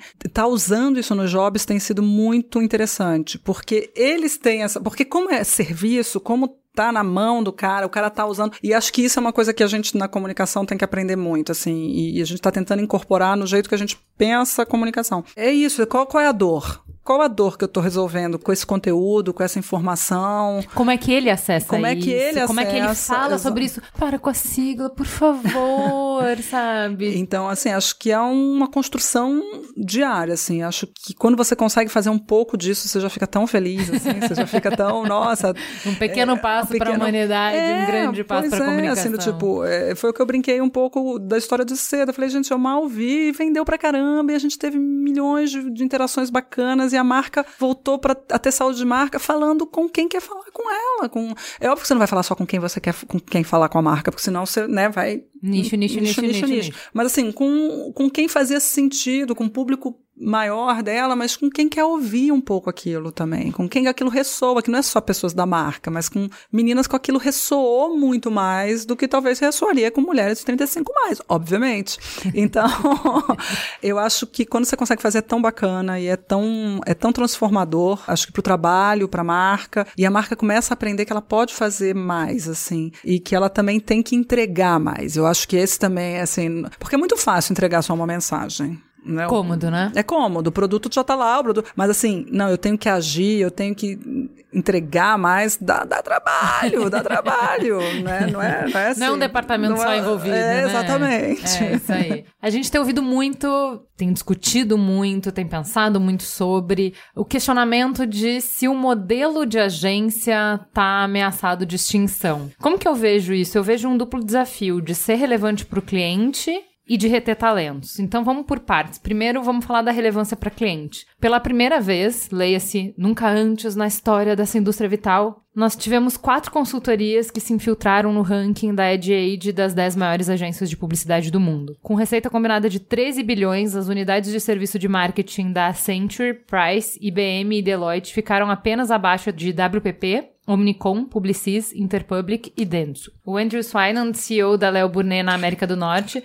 definiu a corrida entre consultorias e agências falando que o que a gente está presenciando é uma aposta para saber quem que vai conseguir terminar antes. Se a gente, como criativo, consegue integrar mais rápido consumer insight e dados, ou se as consultorias conseguem adquirir agências criativas mais rápido para embalar o produto deles e o saber deles melhor. Então, nenhum dos dois tem os dois lados quem conseguir chegar no pote de ouro antes vence a corrida. Como que você vê isso? Olha, é difícil, assim, não tem. Bola de, tava querendo a bola de cristal, um tarozinho. Não, mas você acha que faz sentido essa não, análise? Eu acho que faz sentido essa análise. Eu acho que o modelo como a, as we know it está em transformação. Se é uma transformação para virar mais consultoria ou para virar mais shop, né? Talvez esse modelo tá, é desde, tá desde a saída do, né, do Martin Sorrell, questionou a WPP, tem sobrevive. Não, eu acho que está cada vez mais claro que o modelo como a gente conhece talvez não sobreviva mesmo, né? Eu acho que é o que você falou, nenhum dos dois lados está completo. Acho que criatividade é o nosso core business e acho que talvez a gente tenha perdido muito os tamanhos que ficaram, né? Assim, os compromissos que têm que ser feitos para talvez tenham é, de fato criado uma auto, né, destruição assim, mas eu também não acho que as consultorias entregam esse last mile, né? Essa conexão, esse fora da norma, essa coisa que cria, que faz a gente querer replicar e querer participar daquilo. Eu também não acho, assim, a gente no ranking a gente não vê quais os trabalhos delas que estão fazendo isso. Então, sim, acho que essa análise faz super sentido. É muito mais do que a gente estava falando. É menos sobre a campanha e a ideia criativa e é muito mais sobre essas novas marcas que a gente está falando de conexão em todos os pontos com Sim. o consumidor, com experiências significativas. Então a consultoria não vai fazer uma não. peça, ela vai fazer todas essas conexões, vai pensar nessas conexões. Sim. E é nisso que eles estão ganhando que espaço. Estão ganhando espaço. Né? E, e, e, mas também tem um espaço grande de otimização, de essa fragmentação causa uma necessidade de você otimizar e achar o, o espaço do melhor jeito, da melhor forma, que também eles têm um expertise nisso muito grande, né? E aí você vê do outro lado as agências como uma resposta para isso, elas oferecem um modelo integrado, elas colocam que isso é uma resposta. E só que o nome é novo. Eu conheço isso desde que eu entrei no mercado. Agora o nome é One Stop Solution. Já foi 360, já é, foi já integrado. Foi One Stop Shop também. Já, já foi. Agora é o One Stop Solution. Eu já trabalhei em diversos modelos, tá? De agência, em grupos e blá blá blá. blá. Mas esse negócio aí de integração eu nunca vi os outros falar. de verdade, de verdade, de verdade. Porque faz muito sentido, né? Quando uma agência, um, um grande grupo de agência, fala pro cliente assim: olha só, eu já cuido da sua marca tá? Eu já cuido do seu digital. Coloca aqui o seu shopper market, porque, cara, você não vai ter que explicar, você não vai ter, você vai uhum. ter é muito mais fácil, é muito mais fluido, é muito mais integrado. Para você é um interlocutor só e tal. Vai ser mais rápido, vai ser mais assertivo e tal. Pô, faz super sentido. Eu nunca vi o trabalho funcionar, eu não sei como é que consegue ser tão difícil. As equipes não se falam, tem rixas entre equipes, os sistemas não se falam, não consegue cobrar, não, assim, é uma infinidade, assim, a ideia é super simples e o jeito que as agências funcionam nunca funcionou e eu já tive em algumas Uhum. Nunca funcionou remotamente parecido com o que é prometido para o cliente. Ju, assim, eu acho. Por que é tão difícil integrar? Gente do céu. Eu acho que você falou uma coisa que para mim tem porque é tão difícil integrar, é como você remunera. Acho que né? E aí são, né? Aí é um outro podcast seu inteiro, não comigo, com alguém que saiba, porque eu acho que tem um desafio muito grande de Sim. remuneração, assim, acho que. Mas eu também acho é, que tem uma coisa cultural. Tem né? Assim, eu brincava na, na, minha época mais hippie lá da psicoterapia, que foi, falei, nossa, agora eu entendi propaganda. Propaganda é uma, é uma profissão de caça, é uma profissão essencialmente masculina, né? Vai lá, bate, derruba o mamute, traz e divide. Ela não é uma profissão de acolhimento, ela não é uma profissão de, de construção de parcerias, né? Ela é, uma ela é uma profissão de mostrar o mamute abatido, olha só o que eu sou capaz de fazer. Então, assim, eu acho que tem muito cultural, assim, de como você estabelece colaboração de verdade, né? Isso é uma coisa que está muito na minha agenda, na agenda lá da agência hoje, de de fato como é que a gente quebra barreiras, porque assim não tem one stop solution. Você não é pato, vai virar pato. Você nada mal, voa mal, né? Canta mal. Não, Rê, mas você não tem que saber tudo desde que você saiba trabalhar Sim, em colaboração. Você trabalhar em colaboração. Não, por que não? Porque eu acho que é cultural. Acho que tem uma, uma mudança de mindset, de fato de assumir que não existe um dono da verdade, um, de de fato baixar a guarda e colaborar de verdade, né? Assim, eu acho que as agências sempre tiveram muito essa coisa do eu sei. E eu acho que o mundo está mostrando que a gente vai ter que saber é, no coletivo, saber juntar de fato e orquestrar de verdade. É, eu acho que o jeito que a gente contratou e, e premiou e promoveu nunca, nunca, privilegiou a colaboração. Quem, quem colabora. É, exatamente. Né? Lendo um artigo que estava falando sobre essa corrida, essa disputa justamente entre as agências e as consultorias, me chamou a atenção dois diagnósticos que eles fazem de por que, que as consultorias estão crescendo cada vez mais no cliente que os dois pontos, eu percebo como é injusto, né? Como tudo, o mercado não, não precisa ser justo, né? Não. De que as consultorias se beneficiam justamente por não serem nós. Por não jogarem pelas regras que poluíram o nosso mercado e que nos sufocam. Então, por exemplo, quando ele fala assim, ah, uma das coisas que as consultorias têm a favor deles é que eles não vão através dos canais de marketing tradicionais. Então, eles vão top-down, eles chegam uhum. num relacionamento via CEO, definem estratégia e descem. O que, que ele está falando quando ele fala isso? De um câncer, que toda vez que a gente fala sobre modelo de mercado e tal, a gente fala da juniorização das equipes, de quanto a gente tem cada vez mais steps para aprovar uma campanha, de quanto a gente fala com pessoas que têm o poder do não, mas uhum. não têm o poder do sim né? E aí eles não estão jogando por essa regra, então eles estão voando baixo. Enquanto a gente tá batendo cabeça no modelo que a gente cansou de falar que não funciona, os caras estão no C-level e conseguindo aprovar e conseguindo fazer estratégia e realmente entregando valor pro cliente. Porque quando ele mexe na cadeia inteira e não faz um anúncio, Tá mais fácil de brilhar, uhum, né? O tá. que, que você acha disso? Não, eu acho que o modelo de consultoria sempre foi ligado à transformação do negócio.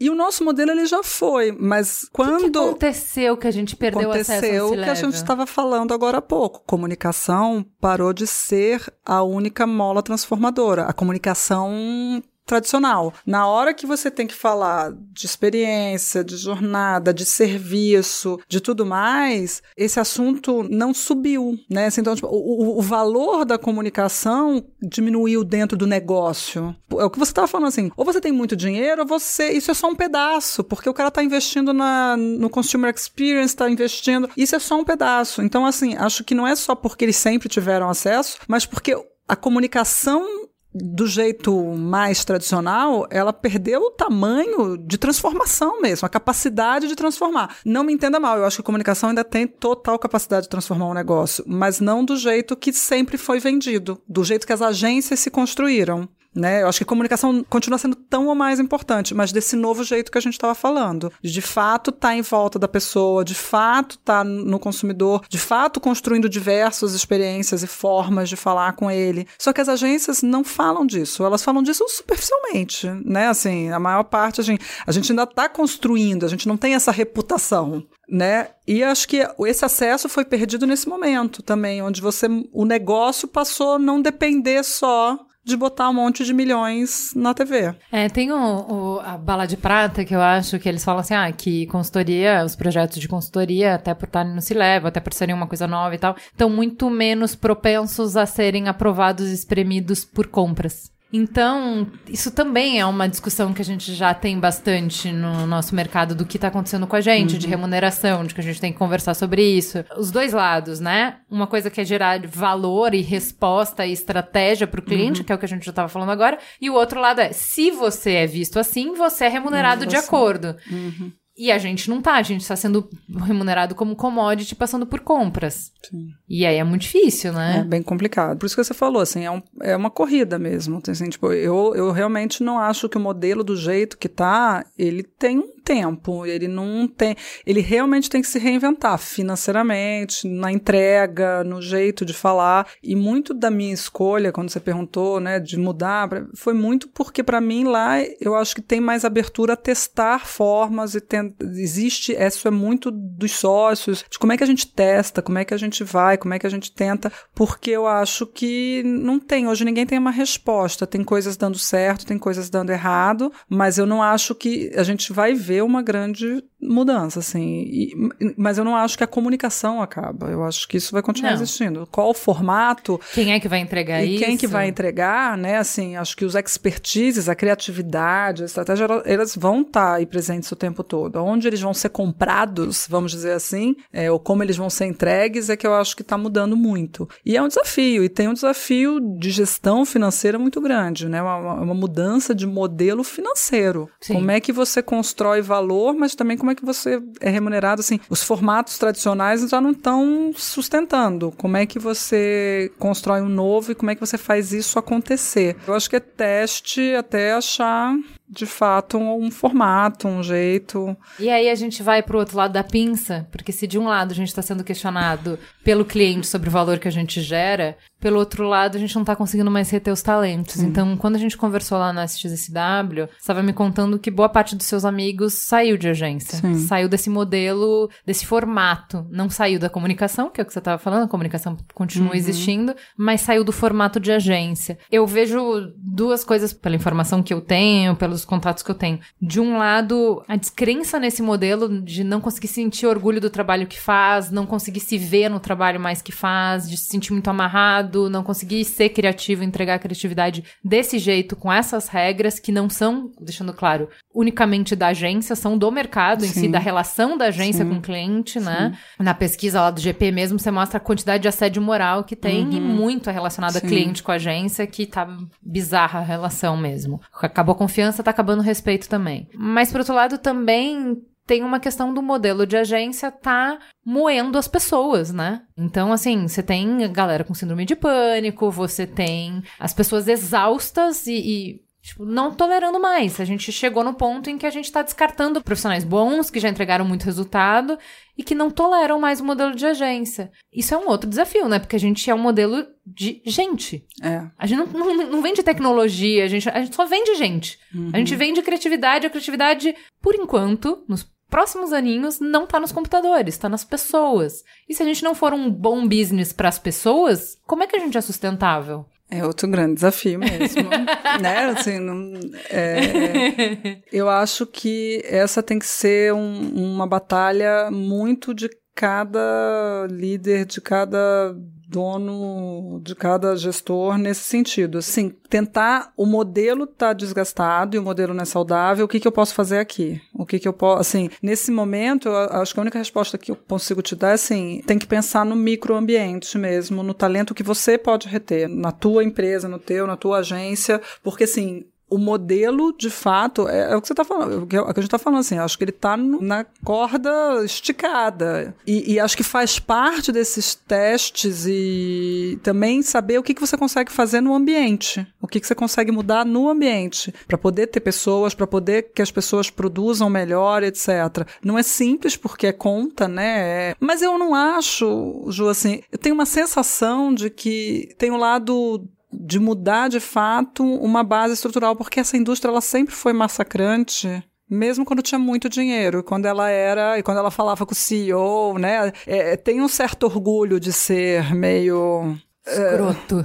É, não é falar, é, é, como é que é, blazer, né? Assim, uma coisa blazer que não é, não preciso cuidar, né? As pessoas são, se viram, né? Assim, a gente aqui é divertido, é cool, é não sei o quê, e não, isso não, isso igual a não preciso cuidar, não preciso... E tinha muito dinheiro e aí tinha as pessoas, cada um tem a sua compensação. Num cenário mais realista, eu acho que talvez essa corda estique para mudar e as pessoas olharem para dentro e de fato falarem, meu, você talvez não tivesse tanta pressão de gente porque você tinha mais gente, você podia ter mais gente, mas mesmo assim era, eu trabalhava que nem uma louca no começo da carreira também, assim, trabalhava muito. É... Mas não tinha um glamour maior, a gente não se sente mais operário hoje? Mas é você porque eu acho que perdeu, que é porque eu acho que perdeu a relevância mas eu não acho, eu não acho que o, o ambiente interno. Então, não, peraí. Você tinha boa remuneração, um puta glamour e você acreditava que o seu trabalho era super relevante. Aí, se o ambiente era tóxico, entende? Você tem pressão e você tem descompreensão. Aí, do outro lado, você continua com o mesmo ambiente tóxico, porém o dinheiro já não é mais o mesmo, porém a relevância já não, não é mais a mesma. Concordo, Aí você para e fala assim: pra que, que eu tô fazendo isso? Eu concordo. Por isso que eu tô achando que por o lado, né, de olhar é que assim, agora eu vou ter que olhar esse ambiente. É, é. eu vou ter, é que eu, eu só tava querendo. Falar o meu único isso. ponto é que você você não falava sobre o ambiente. Sim. Porque tinha outra equação em jogo. A equação agora, para falar de pessoas, é falar de pessoas. Porque antes não falava das pessoas. Você falava dos super talentos e o resto, meu, tava lá no vivendo na rabeira do glamour, né? Assim, do tipo. Então, assim, o que eu acho é que o backfire assim, do tipo, tá, agora eu tenho que falar de pessoas, agora eu tenho que falar do ambiente. E aí eu acho que é, é micro, é de fato, cada um olhar para dentro, o que que dá para fazer, o que que eu posso fazer, o que que eu mudo, o que que dá para de fato construir para sair disso, porque para reter realmente eu vou ter que aqui tem que ser diferente, porque a indústria tá complicada. Então, não tem mais o glamour para segurar, não tem mais o, né, o ai, como é demais isso aqui. Mega salários também não estão mais existindo, Também né? diminuem, diminuem. E, assim, agora, a relevância eu acho que continua existindo. Acho que se você sabe o que você está fazendo, a relevância continua existindo. Ela talvez não seja tão... Ela tenha perdido a percepção, mas a relevância existe. Você sabe o quanto você está mexendo naquela marca, você sabe o quanto você está construindo, você sabe o quanto você está vendendo. Acho que a relevância, ela existe. Ela está soterrada e um monte de outros problemas, mas ela existe. Vamos falar um pouco mais de problema. Só 2% dos CEOs brasileiros são mulheres e o número sobe pouco globalmente para 4,5%. O Brasil está na posição 129 entre 144 países no quesito de igualdade de salário entre gêneros, segundo o Fórum Econômico Mundial. Você hoje é uma líder, você está no C-level, você constrói as estruturas. Então, é requerido que você pense sobre isso, não sobre a sua carreira, não sobre os obstáculos que você teve, mas os obstáculos que existem para as mulheres chegarem aos cargos de direção. Qual é o seu diagnóstico? O que, que acontece? Por que, que as mulheres não chegam ao C-level? Porque a gente tem mais mulher em universidade, você tem mais mulher no mercado de trabalho. Tipo, a gente tá chegando, a gente entrou, o acesso a gente conquistou. Só que a gente não tá conseguindo chegar. O que que acontece? Eu acho, Ju, que tem de fato um machismo estrutural. Assim, você acaba tendo menos oportunidade. Eu ouvi uma frase, para mim marcou muito, que é assim, homem é promovido pelo potencial, mulher é promovida pela entrega. Então, assim, eu acho que isso ainda existe, assim, eu acho que de fato, assim, se não existisse, a gente não tinha esses números. É real, assim, não, mas você sempre pensa, ah, mas aí ela vai engravidar, vai me dar trabalho, vai ter que ficar meia. Assim, ainda tem muito tabu, tem muitas meias verdades, e assim, não dá para dizer que não tem, os números provam isso né? Assim, não, não é. Então, para mim, tem muito isso. Eu ouço muito, então o que me leva a crer que é, é verdade, é assim, nossa, é tão bom ver que você consegue, você dá, você fez, você, né, é tão, nossa, é importante para mim saber que você tá aí, que você tem filho, que você tá fazendo. Então, assim, não dá para não achar que falta exemplo, assim, eu, graças a Deus, eu tive alguns exemplos, talvez não no se leva, mas eu tive VPs, diretoras muito importantes, que eu olhei e falei, nossa, dá para fazer, olha que incrível, olha como é. Então, assim, eu acho que faz muita diferença, assim. E eu acho que tem uma, para usar outra palavrinha da moda, sororidade, sim. Para mim, a rede, assim, a, as mulheres que me apoiaram quando, né, eu estava grávida, ou que eram chefes e falaram, não, você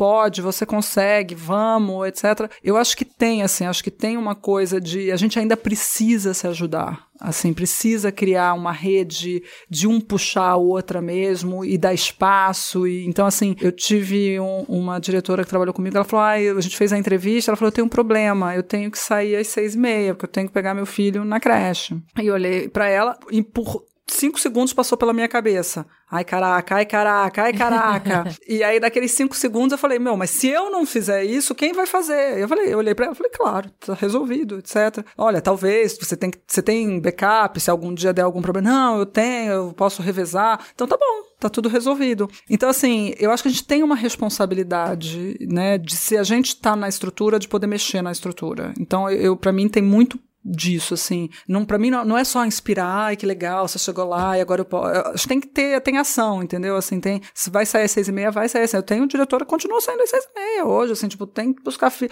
Ai, é, então tem uma parte da discussão que ela é da sociedade, tá fora das empresas, tá. que é assim, olha, se é só a mãe que vai no médico, é a mãe sempre que vai faltar. Então, você tem um, uma desvantagem Sim. profissional para as mulheres. Se a gente começa a dividir o trabalho em casa, a gente começa a dividir as responsabilidades e o custo de ter filhos entre homens e mulheres. Se a gente tem uma lei de licença maternidade que é igual para o homem e para a mulher, você tira, é no-brainer pro contratante, porque a questão não é se você vai ter uma licença maternidade, porque o cara também pode ter uma licença paternidade e piorou, porque você não tá nem vendo que o cara tá grávido. É. Não tem como saber o risco passa a ser compartilhado, entre aspas. Sim. Né? O risco passa a ser compartilhado. Então, acho que tem algumas discussões que estão além das empresas. É, eu brinco que os homens recebem muito mais é, estrelinhas por fazerem exatamente as mesmas coisas. Assim, um amigo que postou, ah, tô aqui no aeroporto, meus dois filhos, e aí que paizão, incrível, viajando sozinho. Quando eu falei, Jesus, gente, como assim? Todo mundo viaja com os dois filhos,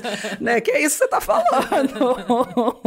Mas ok, tem, tem algumas transformações que a sociedade vai ter que caminhar para que a Sim. gente possa estar tá em pé de igualdade. Acho que para a mulher chegar no mercado de trabalho com igualdade também tem uma série de outras construções, mas tem algumas coisas que as empresas podem fazer. Acho que sim, vai, tem o que você falou de a empresa pagar o preço se ela acredita realmente que diversidade importa, a sociedade pautar algumas discussões. E tem uma outra parte que é o que a Sheryl Sandberg fala bastante no Lean as coisas que a gente se segura né? Então, eu acho que ao longo da sua entrevista você deu vários exemplos excelentes que acho que muitas é, meninas que estão começando, mulheres que estão começando na carreira vão se inspirar e vão lembrar por muito tempo. Você fez uma coisa que é raro para mulher, porque a gente não foi educada para fazer isso, que é você se colocou na oportunidade. Uli, eu gostei disso, eu quero fazer isso. Oi, Uli, lembra de mim? Eu gostei disso e eu quero fazer isso. Assumir, entender o que você quer, deixar claro o que você quer e pedir as coisas já é um passo Sim. que às vezes nos tira do jogo. É, Porque verdade. o homem vai lá e pede. Verdade. Né? Sentar na mesa nas discussões, não desaparecer, achar que você tem alguma coisa a contribuir, valorizar a sua voz,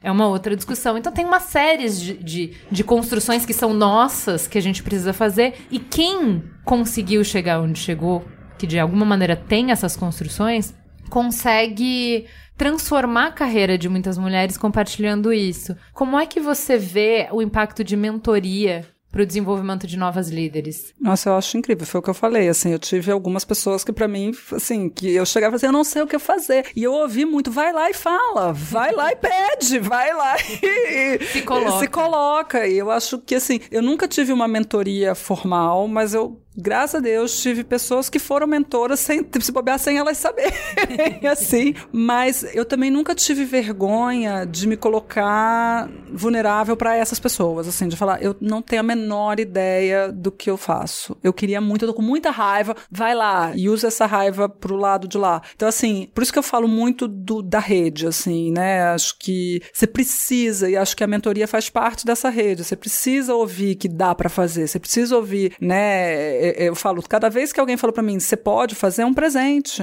É um presente que a pessoa tá dando sem nem saber, assim, tipo, vai lá. E eu acho que eu passei um pouco desses presentes para algumas pessoas em alguns momentos, porque é, para mim é isso, assim, é meio um ciclo, assim, só muda no volume mesmo porque é tão pouco mesmo, assim, é tão. E não é fácil e continua não sendo fácil, assim. Ano passado eu tava numa reunião que o cara não olhava pra minha cara. Ele só olhava para os homens na, na reunião, na sala de reunião é impressionante. É, acontece, não tem cargo, não tem nada que tire você disso, assim, e te tire o rebolado nessas horas. Meu Deus do céu, né? Mas hoje, assim, eu não falei para ele, mas eu falei para todos os meus, né, quem tava comigo na reunião, eu falei, ele não olhou pra minha cara. E aí foi muito legal, porque na outra reunião, todos eles começaram a, tipo, a, a direcionar a conversa para mim, para ele ser obrigado a falar comigo de alguma forma. Reconhece que ela está presente. É, é, então, assim, eu poderia ter falado, ai, que vergonha, ele não olhou pra mim, etc.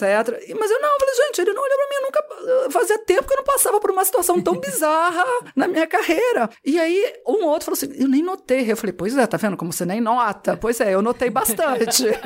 Mas aí, na próxima reunião, rolou um, um. Vamos tentar fazer ele falar com ela, assim. Não, a gente não combinou isso, nem nada, mas foi. Então, assim, eu acho que tem muita coisa que a gente, as pessoas nem se dão conta, às vezes. E eu acho que a gente tem que falar mesmo e, e se colocar. E, e, e, se tá na dúvida, pede apoio, pede, arranja mentoria, pede apoio. Acho que precisa, porque assim, não é fácil. Não é tipo, ai, que tranquilinho, vou lá pedir, etc. né? Pedir aumento, pedir coisa. Não é fácil. Então, assim, acho que é super importante ter alguém que também te ajude a falar, meu, vai, dá para fazer, etc.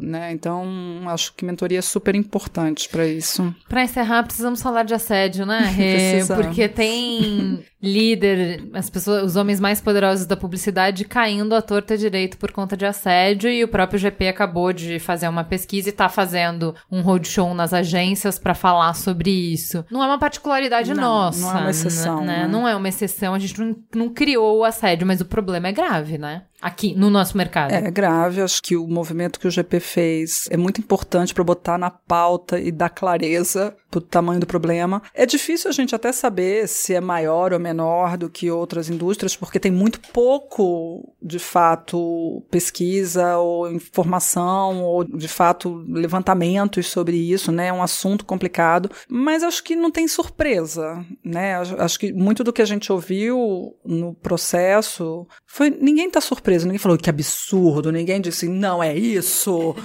O que é, o que é muito sintomático, né? Mas é muito triste, né? Então assim, acho que a gente coloca na pauta tem o Roadshow, que está fazendo muita coisa, mas assim, tem uma responsabilidade muito grande das agências de tornarem esse assunto, é isso que a gente estava falando, assim, agora tem que olhar para as pessoas, agora esse assunto não pode fingir que não existe, né? E acho que na hora que você bota a luz, aí não dá mais para fingir que não tem, não dá para fingir que não é. E eu espero que seja o começo de algo que possa transformar, né? Eu não acredito que as trans... eu não sou ingênua de acreditar que as transformações acontecem rápidas e são simples, mas elas, acho que você botar o assunto, criar de fato a conversa conversa e a possibilidade das pessoas falarem e se expressarem sobre isso, acho que já é um passo, né? Assim, a gente tem, particularmente dentro da agência, a gente está desenvolvendo um projeto grande para fazer, para de fato transformar isso em realidade. E eu gosto muito do o meu CEO, quando ele viu os resultados, ele falou assim: eu queria acreditar que aqui não é assim, mas vendo esses números eu não consigo não acreditar. Então o que, que a gente vai fazer? Então eu queria que essa postura fosse mais comum, porque Sim. assim, é, eu acho que a gente até não quer acreditar mesmo, né? Que já fez, ou que já aconteceu, ou que que já vivenciou e não fez nada, ou que já assistiu e não fez nada. Então, mas, mas quando é tão pervasivo, quando acontece em todos os lugares, com muita frequência, eu acho que o jeito que a gente tem de transformar, ele parte muito de um diálogo, né? Muito. De uma conversa de entender assim, olha, essa era a regra do jogo. Então, assim, é menos de apontar dedos e mais de apontar direções. Assim, ó, claramente a gente precisa se posicionar. Isso não é mais aceitável. O que que não é mais aceitável? É, Por que que não é mais aceitável? E quais são as novas regras do e jogo? como é que vai joga, exatamente. Eu, eu acho, que é uma construção. Quanto, é, e quanto mais a gente construir isso juntos, e não é assim, olha, o manual da agência, a partir de não, agora. Não. E for mais assim, vamos fazer algumas rodas de conversa, e mais de uma e várias. E aí a gente consegue juntos ir construindo esse novo olhar, essa nova forma de trabalhar, essa o que, que é aceitável, o que, que não é aceitável. No jardim de infância eles fazem lá do meu filho, eles fazem. As rodinhas de, as rodinhas de matinal, de, né? As rodinhas de. Os combinados. Ah, os combinados. Os combinados que são construídos juntos. É. Então eu acho assim, querendo ou não, sem tirar o corpo da reta de ninguém, mas assim, a gente jogou num jogo que estava posto e as regras já estavam aí. E a, tem pessoas que foram mais cruéis e outras menos, mas tava todo mundo jogando nesse jogo. Exatamente. E quando muda, tem que se conversar e tem que se construir isso. Eu ouvi, eu entrevistei a, a diretora de RH do McDonald's e ela, gente, ela é sensacional. Isso não ficou gravado. É, ela é ótima falando sobre isso. Ela falou assim: olha, eu não acredito em impor nada. O que a gente faz é perguntas. Mas a gente é bem insistente nas perguntas.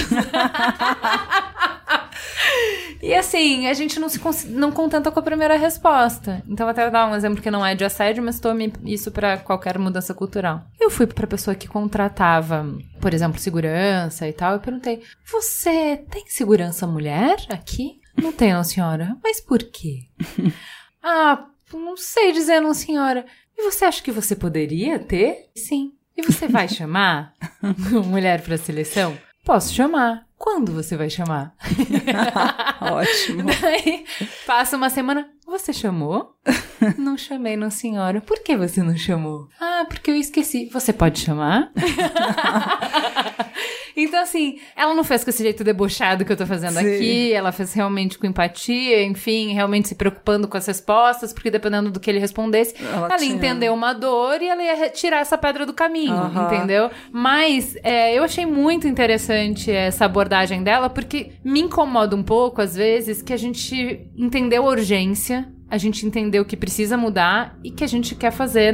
Não. Ah, eu acho que às vezes as pessoas estão um pouco perdidas. O que eu vejo assim, eu não sei mais o que, que pode e o que, que não pode. É, não, eu acho que é muito diálogo, assim. para mim, a informação, ela vem para criar o diálogo. E é muito engraçado porque eu senti isso dentro da agência, na construção do que a gente quer pra gente, o que a gente quer fazer lá, a gente fez um grupo para debater, para ver, e aí rola uma paralisia, porque o que pode, o que não pode, e que não sei o quê. E, e a gente foi pedir uma ajuda externa, né, trazer uma pessoa com um pouco mais de experiência para ajudar a gente a pensar, e o objetivo todo é educação e informação, é trazer o, de fato, assim, o diálogo, as coisas pra gente poder, porque eu acho que é construir de fato um ambiente onde as pessoas se sintam à vontade para falar e conversar. E aí, adorei o que você falou, fazer novas novos combinados, assim, de fato. Porque é isso, assim, porque senão você também cria um ambiente, né, que nem a... De medo, a, De né? medo, e a, que nem a Faith Popcorn lá disse outro dia, algum uma revista aí, não, vai ter andares masculinos e andares femininos. Não, mas aí eu voltei para a década de 50, né, gente? Não, não andei para frente, né? Então, assim, eu acho que esse assunto ele tem que ser cuidadoso nesse nível, para a gente não andar para trás, para a gente, de fato, construir um combinado melhor e não um combinado da década de 50, que não entra no elevador, não, não, não faz uma reunião sozinho. O que é isso? É todo mundo adulto, né? Do tipo, e gente ruim sempre vai ter. Assediador, né? Assim, é psicopata tem, sempre vai ter gente ruim ruim. Mas o ambiente que não pode ser. O ambiente que tem que ser saudável, né? E aí eu adorei, adorei. Vou assumir o combinados agora para tudo, porque é isso, são novos combinados, é. né? O que, o que, que faz sentido? É, é uma mudança que não é uma mudança da empresa, é uma mudança do zeitgeist, né? Se a gente usar é. a nossa palavra de planejador, tudo está mudando, não é na empresa. A empresa é que a empresa é um pedaço grande e significativo da nossa vida, então é importantíssimo mudar. Mas a gente está vendo isso nas escolas, a gente está tendo esse trabalho com nossos filhos, de como conta as coisas para eles, de como a gente faz eles crescerem olhando com jeitos um pouco diferentes, né? E sair do piloto automático é muito difícil, né? E de fato você precisa ter empurrões, precisa ter espaço né? E precisa ter espaço para errar e precisa ter espaço para acertar, né? Então, assim, uma preocupação muito grande da gente é que não vire é, uma caça às bruxas, uma caça aos bruxos nem um tribunal, né? Assim, de fato, você tem um espaço para diálogo e essa consultora que está com a gente, ela falou uma coisa que é assim, às vezes as pessoas só querem uma desculpa e eu acho que para mim isso virou muito assim, é verdade, às vezes você só quer olhar no olho e falar, você teve noção quando você me machucou? Você teve noção? E às vezes a pessoa não teve. E não tô dizendo que, ah, que legal que ela não teve nem nada, mas ela não teve. E, então, o diálogo, assim, às vezes é só, puta, cair a ficha.